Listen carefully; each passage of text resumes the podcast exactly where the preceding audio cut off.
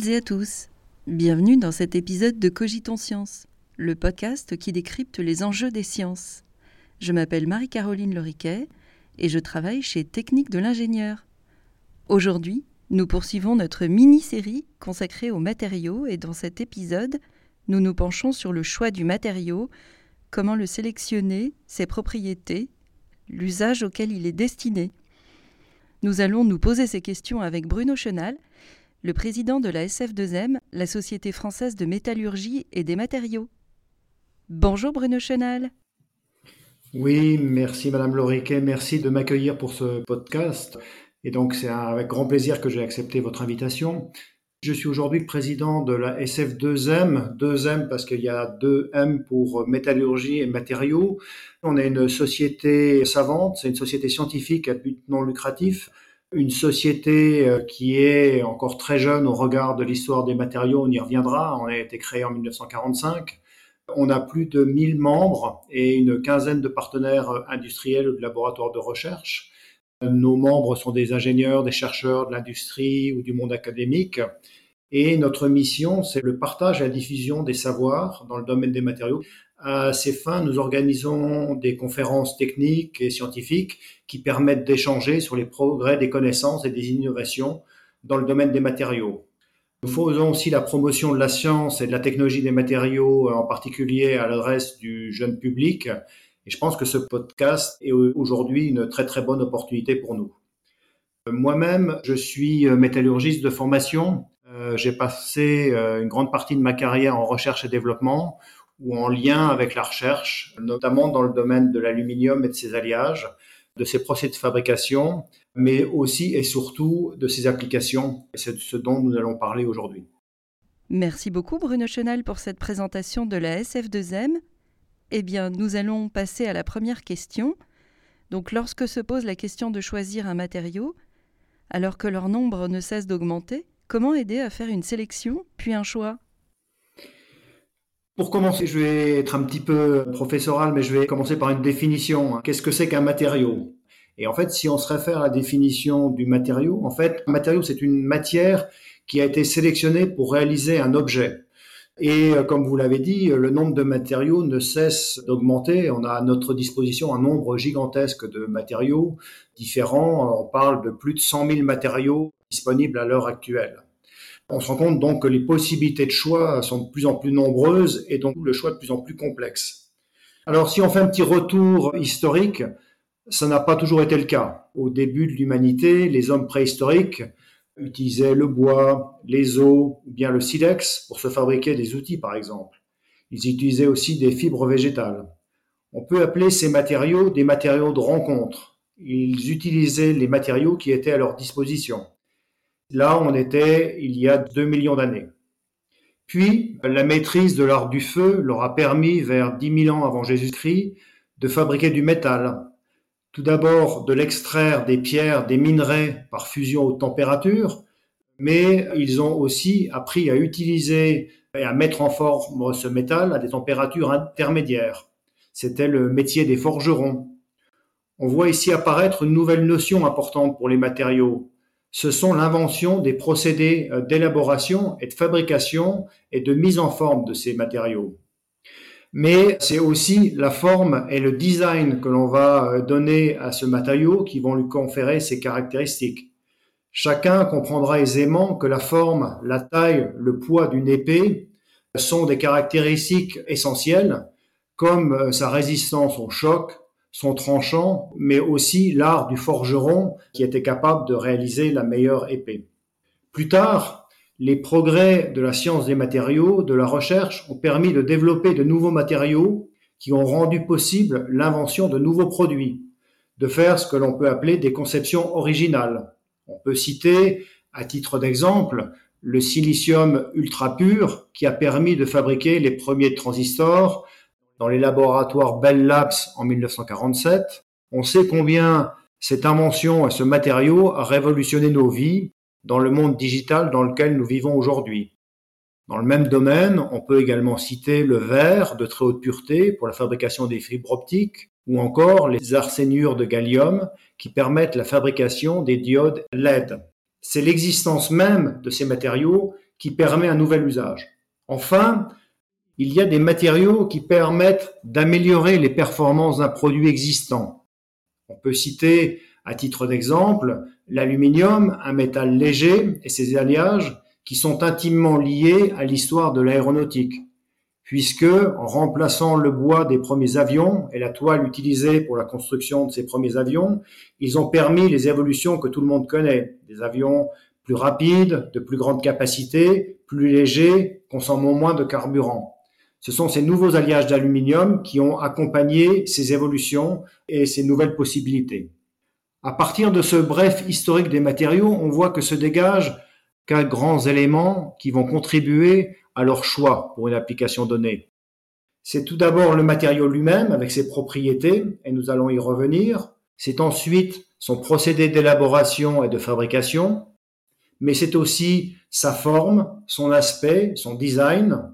Et enfin, tous ces matériaux remplissent une fonction dans le produit pour lequel ils sont utilisés. Et c'est ce qui va définir le cahier des charges de ces matériaux. D'accord, merci Bruno Chenal. Donc on est là toujours en amont du choix du matériau. Alors à cette étape-là se pose aussi la question du cadre dans lequel il va être utilisé. Que pouvez-vous nous en dire? Alors oui, le concepteur d'un nouveau produit, en fait, hein, il doit définir ce qu'on appelle le cahier des charges euh, du matériau. Il doit pour cela définir les propriétés attendues du matériau. C'est un premier élément, mais aussi les contraintes dans l'utilisation ou le choix de ce matériau comme le prix ou l'environnement dans lequel va être utilisé ce matériau, comme la température. Et donc pour cela, il est important de parler des différentes propriétés d'un matériau.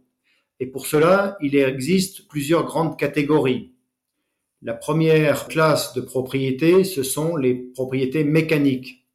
C'est notamment l'élasticité, la capacité du matériau à se déformer et à revenir à sa forme initiale lorsqu'on relâche la charge. C'est aussi sa résistance à la traction, jusqu'à quelle charge le matériau peut résister avant de rompre. C'est aussi sa ténacité, la tolérance aux défauts internes, au choc, l'existence de micro-fissures dans le matériau qui vont ou pas conduire à la rupture au bout d'un certain temps d'utilisation du matériau. C'est ce qu'on appelle la résistance à la fatigue, qui peut par exemple conduire à la rupture catastrophique d'un pont, et on en a malheureusement de tristes euh, exemples. On doit aussi définir la limite d'endurance, c'est-à-dire le nombre de cycles de chargement au bout duquel le matériau va rompre, combien de temps on va vouloir utiliser le matériau. Donc c'est cette première classe de propriétés, les propriétés mécaniques. La seconde classe de propriétés, ce sont les propriétés physiques du matériau. Ces propriétés électriques, semi-conducteurs, magnétiques, mais aussi ses propriétés thermiques, sa capacité calorifique, sa température de fusion, la dilatation, les propriétés optiques, la réflectivité, la couleur, voilà les propriétés physiques. La troisième classe de propriétés, ce sont les propriétés chimiques, la réactivité du matériau avec l'air, l'eau, la résistance à la corrosion. Toutes ces propriétés sont des propriétés intrinsèques au matériau. Et la dernière de ces propriétés, c'est sa densité, sa masse volumique. Toutes ces propriétés sont caractérisées par des tests spécifiques et elles définissent la carte d'identité du matériau. Elles sont aujourd'hui répertoriées dans des bases de données. Mais à côté de cela, il ne faut surtout pas oublier les propriétés extrinsèques du matériau. Elles sont trop souvent oubliées par les ingénieurs. Il est absolument critique de prendre en considération ces propriétés extrinsèques dans la sélection finale que l'on va faire du matériau.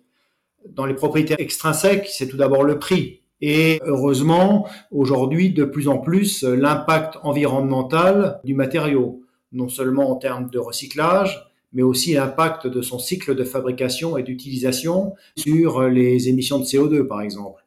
Il faut également intégrer les aspects euh, santé et sécurité. Certains matériaux ne sont pas biocompatibles et ne peuvent pas être utilisés pour des usages médicaux. On doit aussi aujourd'hui prendre en compte dans ses propriétés extrinsèques la disponibilité du matériau. Et puis pour finir, on ne peut pas passer sur silence le fait que dans un certain nombre de cas, le choix du matériau est fait suivant un effet de mode, de marketing, d'esthétique ou d'image. Et c'est ça qui va conduire, dans certains cas, à choisir plutôt un matériau qu'un autre matériau.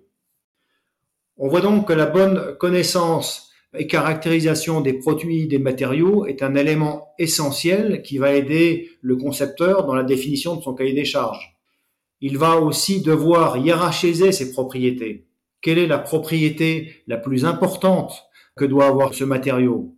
En effet, certaines propriétés sont liées ou sont antagonistes car elles sont gouvernées par les lois fondamentales de la physique des matériaux. Par exemple, une faible conductivité électrique, matériau isolant, est très généralement liée à une faible conductivité thermique. Cependant, il existe de rares cas de conducteurs thermiques et isolants électriques. C'est par exemple le cas du nitrure d'aluminium. C'est une céramique qui a une excellente conductivité électrique tout en étant un bon isolant thermique. Le choix d'un tel matériau va être donc extrêmement restreint. Il faudra donc s'accommoder de ses autres propriétés, si c'est la propriété essentielle que l'on veut. Ou alors, il sera nécessaire de revoir le design et de séparer les fonctions électriques et les fonctions thermiques dans deux pièces différentes de deux matériaux différents. On voit donc que le choix du matériau ne peut donc pas se faire que par ses propriétés, que tout est question de compromis et d'avancer étape par étape dans les choix parmi les grandes classes de matériaux. D'accord, merci beaucoup Bruno Chenal. Et comment peut-on organiser cette grande famille de matériaux? Oui, il y a effectivement des grandes familles de matériaux, des grandes catégories de matériaux. En fait, on en distingue trois grandes classes de matériaux plus une. Cette classification, en fait, est déterminée par leur structure à échelle atomique. Nous n'entrerons pas dans ce niveau de détail aujourd'hui. Mais tout d'abord, la première catégorie de matériaux, ce sont les métaux, dont on a déjà parlé. Ils sont caractérisés par des liaisons métalliques. Ils ont une structure dense, sont opaques, conducteurs, ductiles, résistants. Ils peuvent être mis en forme. Ces matériaux sont les matériaux les plus utilisés aujourd'hui dans les applications structurelles, les châssis automobiles, les structures d'avions. Et compte tenu de l'importance dans ces matériaux de l'utilisation du fer et des aciers, c'est aujourd'hui plus de 80% des utilisations, on distingue souvent deux sous-catégories, les matériaux ferreux et puis les matériaux non ferreux, comme l'aluminium, le cuivre ou le titane, par exemple. Et puis, on pourrait aussi parler, euh, pour d'autres applications, des métaux précieux comme l'or ou le platine. Voilà, première catégorie. La seconde catégorie, ce sont les céramiques. Les céramiques sont caractérisées par une liaison covalente ou ionique. Ce sont les matériaux les plus anciens, les plus couramment utilisés en génie civil, la pierre, la brique, le verre ou actuellement le béton. Ce sont généralement des matériaux qu'on met en forme à l'état pâteux. Ils ne deviennent fragiles qu'après la prise du béton ou, la cuisson des céramiques. Ces matériaux sont résistants à l'abrasion, mais pas au choc.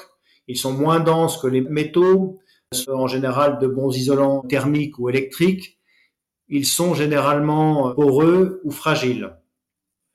La troisième classe ou catégorie de matériaux, ce sont les polymères, souvent abusivement appelés plastiques. Ils sont caractérisés par des liaisons faibles. Ce sont des composés de macromolécules avec différents niveaux de polymérisation. Ces matériaux sont récents si on pense aux matériaux polymères de synthèse, mais euh, ils existent également en grand nombre dans la nature. Les polymères naturels, tels que le bois avec la cellulose, les fibres végétales ou le latex, le caoutchouc naturel. Les matières plastiques ont l'avantage de pouvoir être mises en forme par déformation plastique ou par euh, injection à l'état liquide. Elles peuvent être thermoplastiques ou thermodurcissables. Elles sont en général euh, très peu denses, elles résistent mal à des températures supérieures à 150-200 degrés et ils sont généralement utilisés dans tous les objets de la vie courante. Voilà. Alors à côté de ces trois grandes catégories, il y a une quatrième classe de matériaux, c'est ce qu'on appelle les composites. Ces composites en fait sont issus du mélange hétérogène de deux euh, des trois précédentes classes. Avec les composites, on cherche à combiner les avantages de chacun des deux matériaux sans en avoir les points faibles. Par exemple, le béton armé est une combinaison d'une céramique, le béton, avec l'acier. On allie donc la bonne résistance de l'acier à la très forte résistance à la compression du béton et aussi au faible coût du béton. D'autres composites sont les composites à fibres de, carbone. Ce sont une association d'un polymère, la résine, la matrice, avec des fibres de carbone qui peut aussi être utilisé sous forme de tissu de fibres de carbone. Ces composites sont de plus en plus utilisés dans les applications de structures aéronautiques ou dans les domaines des équipements de sport et loisirs. Ils sont très résistants, légers, mais ce sont des matériaux coûteux et malheureusement, il n'existe pas actuellement de vraies solutions de recyclage de ces matériaux. Alors, à partir de ces quatre grandes classes, on aurait l'impression, compte tenu de leur typologie de propriété, que ça puisse aider à guider un premier choix. Ce n'est malheureusement pas toujours aussi simple. D'accord, merci Bruno Chenal. Mais pour rebondir sur ce que vous venez de dire, est-ce qu'il y aurait d'autres manières d'aborder le choix du matériau qui seraient pertinentes par rapport à son utilisation? Oui, alors je propose d'essayer d'illustrer en prenant un exemple concret, un exemple pratique. Alors pour ceux qui me connaissent, ils savent que j'ai une passion pour le vélo, le cyclisme, c'est mon hobby. Et donc on va prendre l'exemple du design d'un cadre de vélo. C'est un cadre de vélo, c'est une structure assez simple hein, qui est composée de deux triangles les propriétés qu'on va rechercher, euh, ça va être la rigidité, une certaine élasticité pour le confort, amortir les vibrations, mais aussi pour les compétiteurs le dynamisme du vélo. Bien sûr, le poids va être un élément très important, ainsi que sa durabilité. On a parlé tout à l'heure de la résistance à la fatigue, hein, euh, et le vélo va être soumis à des cycles du pédalage, des cycles de chargement, et donc il faut que ça résiste à la fatigue. Et puis bien entendu, il y a un critère de prix et la possibilité de fabriquer ces cadres en grande série. Alors, si on fait un petit retour historique, les cadres ont longtemps été fabriqués en acier. Et c'est encore aujourd'hui le cas pour un certain nombre de vélos, vélos de premier prix. Le procédé de fabrication de ces vélos en acier, c'est avec des tubes soudés, c'est un procédé productif qui est parfaitement euh, maîtrisé. Pour les coureurs cyclistes, euh, le poids des cadres a été euh, réduit grâce à l'utilisation d'alliages d'acier de plus en plus performants à haute caractéristiques mécaniques. Mais aussi, on a travaillé sur le procédé pour amincir les, parois des, tubes hein, qui étaient utilisés pour fabriquer euh, ces vélos et donc réduire le poids. Et c'était le cas dans les années 70-80. Les aciers de très haute performance étaient le seul matériau utilisé. À côté de ça, l'aluminium est trois fois plus léger que l'acier mais il est aussi moins résistant et plus cher. Enfin, le soudage de l'aluminium a longtemps été un frein à son utilisation car il nécessite des équipements et des procédés spécifiques pour le souder. Mais pour compenser le manque de rigidité de l'aluminium, les concepteurs, les designers ont eu l'idée d'utiliser, de fabriquer des tubes de plus gros diamètre que ceux utilisés pour l'acier, ce qui permet d'augmenter en fait euh, la rigidité par un effet de forme du tube par rapport à l'acier. Il a été ainsi possible d'obtenir avec des cadres en aluminium plus légers que l'acier, mais avec des formes, avec des gros tubes qu'on appelait euh, oversize par rapport à leurs prédécesseurs. Ces cadres, même s'ils étaient plus légers, ont mis du temps à s'imposer dans les milieux cyclistes pour des questions de mode. Le mode était au tube très fin en acier.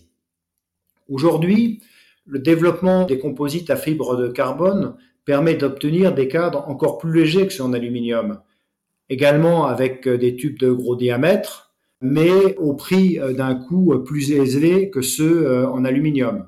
Cela dit, les compétiteurs les sportifs sont prêts aujourd'hui à payer très cher les grammes qu'ils vont gagner sur leur cadre de vélo.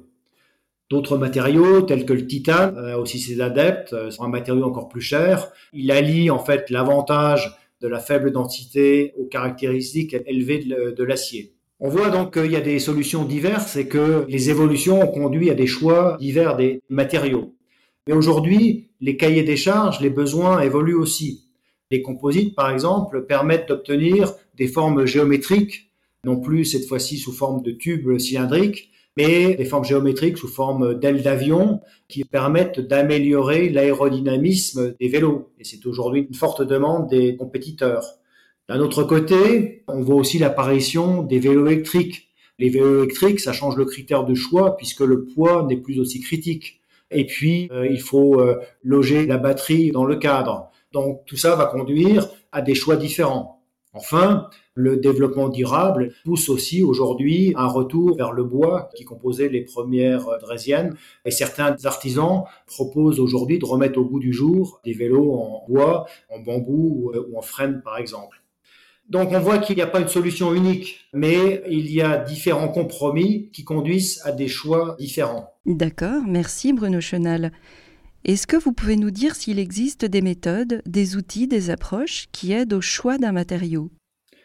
Oui, parce que vous voyez, ce que je viens de vous expliquer montre que c'est très complexe, qu'on est obligé d'avancer pas à pas, et tout le monde aimerait bien, au lieu de simplement se dire j'avance pas à pas, avoir une méthode rationnelle qui permette en fait de faire le, choix optimal du matériau, ou au moins d'aider à, à faire au mieux la sélection. Et pour ça, en fait, ce qui est très important, c'est de bien connaître quelles sont les caractéristiques des propriétés du matériau.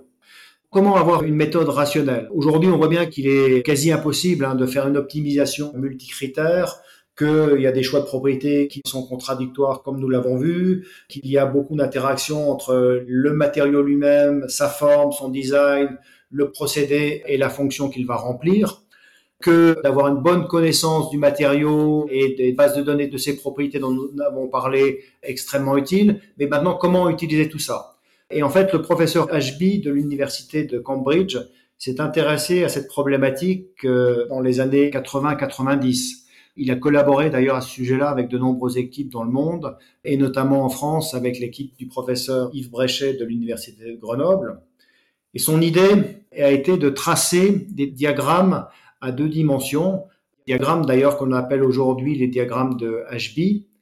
Ce que l'on fait, c'est qu'on représente euh, propriété donnée par rapport à une autre et on positionne ainsi tous les matériaux, ou plus précisément on définit pour chaque matériau sous-famille de matériaux, les alliages d'acier, d'aluminium, de titane, les polymères, etc. Toutes ces sous-familles, on les positionne dans des domaines de manière synthétique et très simple dans ce diagramme à deux dimensions. Et donc, il est important, en fonction des propriétés dimensionnantes que l'on veut pour euh, sélectionner son matériau, de choisir judicieusement les axes et de positionner dans ces axes ces différents matériaux. Et c'est les lois de la mécanique des solides et des matériaux, traduites sous forme d'équations, qui vont permettre en fait de tracer des abacs sur ces diagrammes et d'aider à optimiser un choix, à faire une, une sélection. Dans un diagramme, euh, par exemple, ISO euh, module d'élasticité en fonction de la densité, on va trouver, en suivant des droites, des matériaux euh, d'ISO performance pour un poids donné.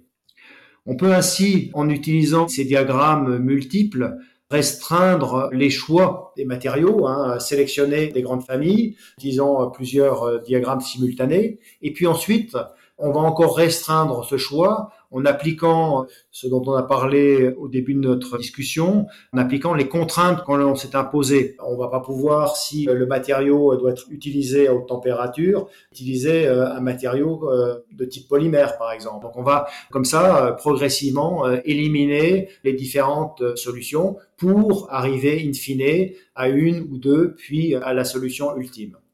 Donc c'est bien en utilisant ces diagrammes de HB qu'on va pouvoir faire cette démarche alors, cette méthode est aujourd'hui accessible aussi sous forme de, logiciel. Hein. Les équipes du professeur HB ont développé le logiciel Granta Design. Hein. C'est un logiciel qui est aujourd'hui commercialisé, qui permet non seulement de tracer ces diagrammes de HB, ces ABAC, mais aussi comment s'ensuit à faire une aide à la sélection pas à pas de ces matériaux à partir de leurs propriétés. Merci beaucoup Bruno Chenal. Ensuite, pouvez-vous nous parler des différents procédés de fabrication dans lesquels interviennent les matériaux? Oui, alors vous l'avez compris, une fois qu'on a fait cette sélection, il faut évidemment tenir compte du fait qu'il soit possible non seulement de fabriquer ce matériau, et puis euh, fabriquer le produit final. Hein. Comme nous l'avons vu, par exemple, la solidité de l'aluminium a été un frein à son adoption pour les cadres de vélo, mais ce n'est plus le cas aujourd'hui. L'analyse du cycle de vie, l'impact environnemental du matériau peut également conduire à éliminer certains matériaux, des matériaux qui ne sont pas recyclables. Hein. Dans un certain nombre d'applications, euh, il est indispensable que le produit euh, soit recyclable et ça va être de plus en plus vrai. Et puis aujourd'hui, et c'est de plus en plus important, on se rend compte que comme les ressources en hydrocarbures euh, sont limitées, les ressources aussi en matériaux sont limitées. Les matériaux euh, ne sont pas répartis de manière uniforme euh, sur l'écorce terrestre et il y a certaines sources d'approvisionnement qui peuvent être très difficiles compte tenu du contexte géopolitique. Donc on doit parler aussi de, de rareté du matériau et je sais que c'est un sujet que vous avez traité dans un autre de vos podcasts et ça, ça doit être pris en compte. Ensuite, dans les procédés, il y a de nouveaux procédés de fabrication qui apparaissent. Vous aurez probablement entendu parler de l'impression 3D, qu'on appelle aussi la fabrication additive, puisque la pièce est construite couche par couche. En fait, ce nouveau procédé de fabrication donne accès à des géométries qu'il était impossible de produire au préalable, impossible à produire par usinage, et certaines formes de pièces ne pouvaient être obtenues qu'en assemblant un grand nombre de sous-ensembles d'autres pièces. Le fait de pouvoir produire ces pièces en une seule fois avec une même matière ouvre de nouvelles perspectives de design et donc de nouvelles perspectives d'utilisation euh, de certains matériaux. De même, qui veut dire nouveau procédé, veut dire aussi que euh, on doit développer de nouvelles matières, même si certaines matières existantes sont adaptées à ce procédé-là. On voit bien qu'il peut aussi être intéressant de développer des matières spécifiques à ce procédé-là. Et donc la combinaison des deux va encore nous ouvrir de nouvelles possibilités de matériaux et du design. Donc on voit que le champ des possibles ne va euh, cesser d'augmenter. Oui, c'est extrêmement intéressant comme ouverture. Alors, pour finir, est-ce qu'on peut parler de compromis lorsqu'il s'agit de choisir un matériau? Et oui, en conclusion, euh, je pense que vous avez compris toutes les questions de compromis. Hein. Et en plus, euh, un compromis à un instant T ne le sera peut-être plus demain euh, parce que de nouvelles possibilités de matériaux sont offertes, mais aussi parce que de nouvelles contraintes apparaissent. On doit donc avoir une approche très systématique, une approche pas à pas, la plus ouverte possible pour éviter d'éliminer trop de possibilités. Comme on l'a dit, utiliser les diagrammes de HB pour guider ses choix, mais in fine, on va faire un choix et ce choix sera un compromis. Comme nous avons l'habitude de le dire à la SF2M, tout est matériaux. Vous le voyez là, les matériaux sont présents partout dans nos vies. Je crois qu'on s'en rend pas suffisamment compte aujourd'hui. Probablement, contrairement à nos ancêtres préhistoriques qui ont pu survivre grâce aux matériaux et aux outils euh, et aux armes qu'ils ont fabriqués avec euh, ces matériaux, aujourd'hui, hein, tous les progrès euh, sont liés à des progrès des matériaux. Donc, il est important de poursuivre le développement de nouveaux matériaux, au risque encore de complexifier le choix des concepteurs, mais c'est en offrant un choix de plus en plus large que le concepteur va pouvoir faire ce qu'on appelle de l'éco-conception, en intégrant de plus en plus dans sa conception tous les critères et toutes les sélections et toutes les propriétés dont nous avons parlé, mais aussi euh, l'impact environnemental en termes de recyclage, fin de vie du produit, mais aussi euh, comment ce matériau pourra être recyclé, voire pourra être réutilisé en utilisant de plus en plus les matériaux biosourcés, notamment pour les plastiques, euh, les composites.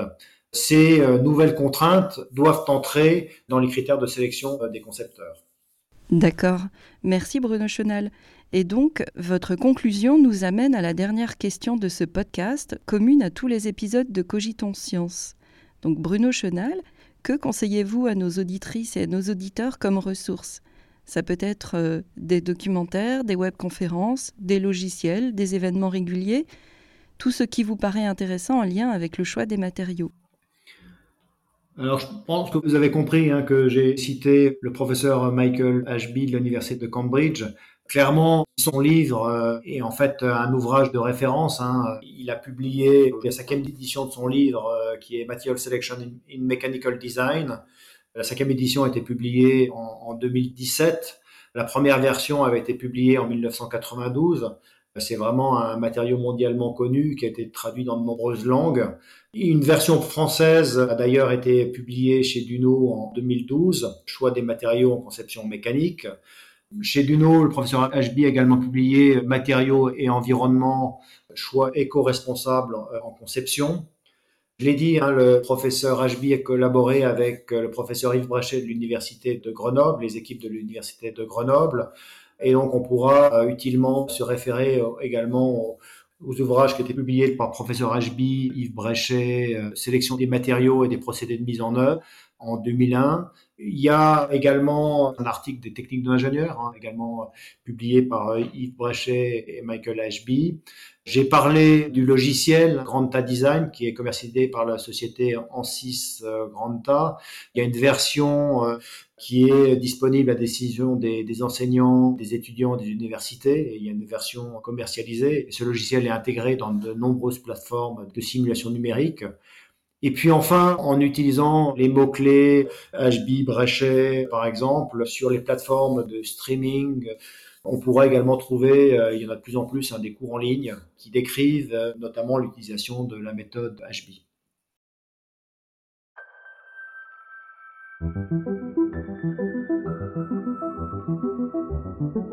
Merci à toutes et à tous d'avoir écouté cet épisode de Cogiton Science. Un grand merci à notre invité Bruno Chenal, président de la SF2M, Société française de métallurgie et de matériaux. Vous retrouverez toutes les ressources citées dans la description de cet épisode ou sur la page web dans le magazine d'actualité de technique de l'ingénieur. Cogiton Science est un podcast produit et réalisé par Technique de l'ingénieur. Pour ne rater aucun épisode, abonnez-vous dès maintenant sur votre plateforme d'écoute préférée. Cet épisode a été réalisé en compagnie d'Intisar Mohamed. Le générique a été créé par Pierre Ginon. Rendez-vous début juillet pour le troisième et dernier épisode de cette mini-série sur les matériaux. À bientôt!